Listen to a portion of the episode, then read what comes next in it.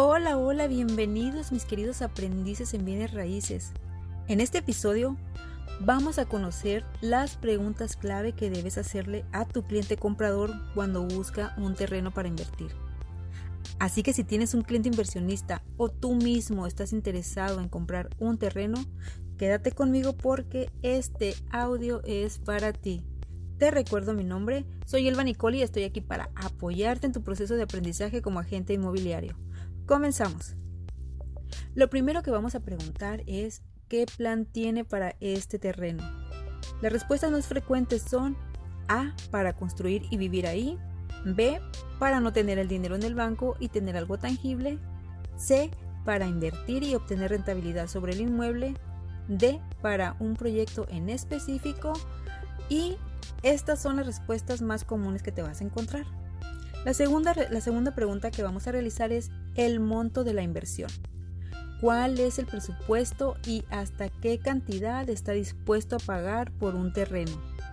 Como ya te lo he mencionado anteriormente, no debes de sentirte mal por preguntarle a tu cliente cuánto es lo que tiene destinado para la inversión y dependiendo de esa respuesta vamos a guiar a nuestro cliente al producto adecuado. ¿Qué tenemos que hacer? Vamos a revisar sus necesidades en base a las respuestas que nos dio en la primera pregunta. Primero, si lo que quiere es construir y vivir ahí, nos vamos a enfocar en su estilo de vida, nivel socioeconómico y sector preferido de la ciudad, así como en la ubicación del terreno, en este caso puede ser una esquina o no, es indiferente, no importa, y además el presupuesto que te haya autorizado. Segundo punto.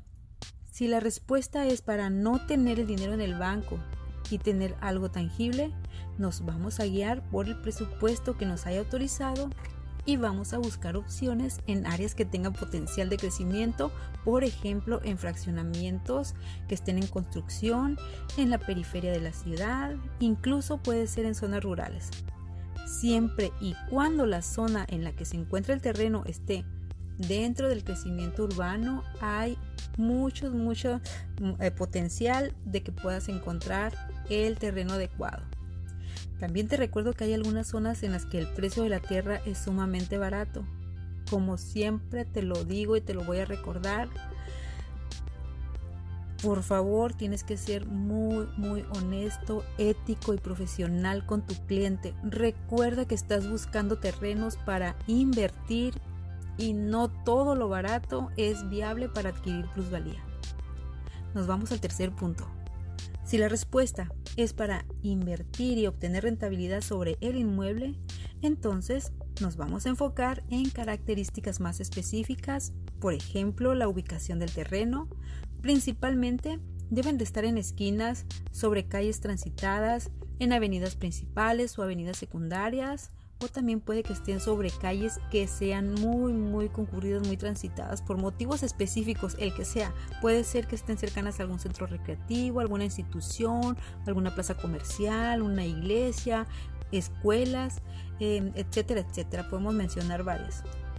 Em, la superficie del terreno también es muy importante independientemente de la superficie que te encuentres. Te sugiero que busques terrenos por lo menos con 280 a 300 metros cuadrados de superficie como mínimo y como máximo no hay que limitarnos mis queridos aprendices siempre y cuando el presupuesto alcance no hay que descartar opciones la orientación del terreno aunque parezca mentira es muy importante las esquinas tienen precio en el mercado dependiendo de su orientación ya sea norte sur este u oeste y el uso de suelo eh, trata por favor de que el uso de suelo sea comercial o mixto.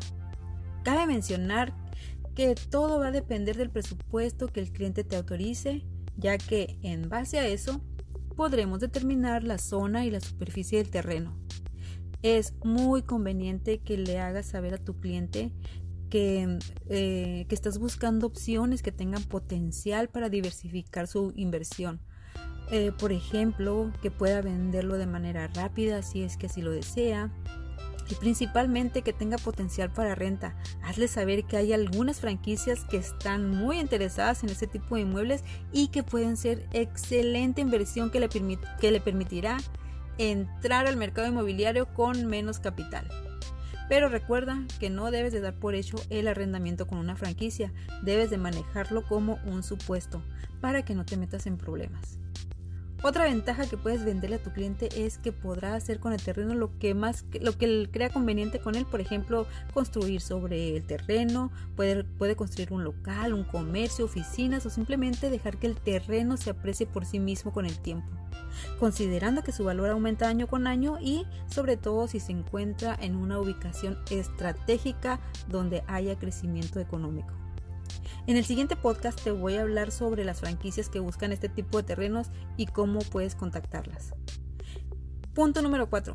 Si su respuesta fue para un proyecto en específico, únicamente debes de considerar las necesidades del cliente y enfócate en buscar opciones, no busques más satisface sus necesidades, así de sencillo, resuélvele el problema y eh, no busques ni le rebusques, él ya sabe lo que quiere, solo le falta encontrar eso que quiere y para eso tú eres el experto y tú vas a ayudarlo a encontrar el producto adecuado para él.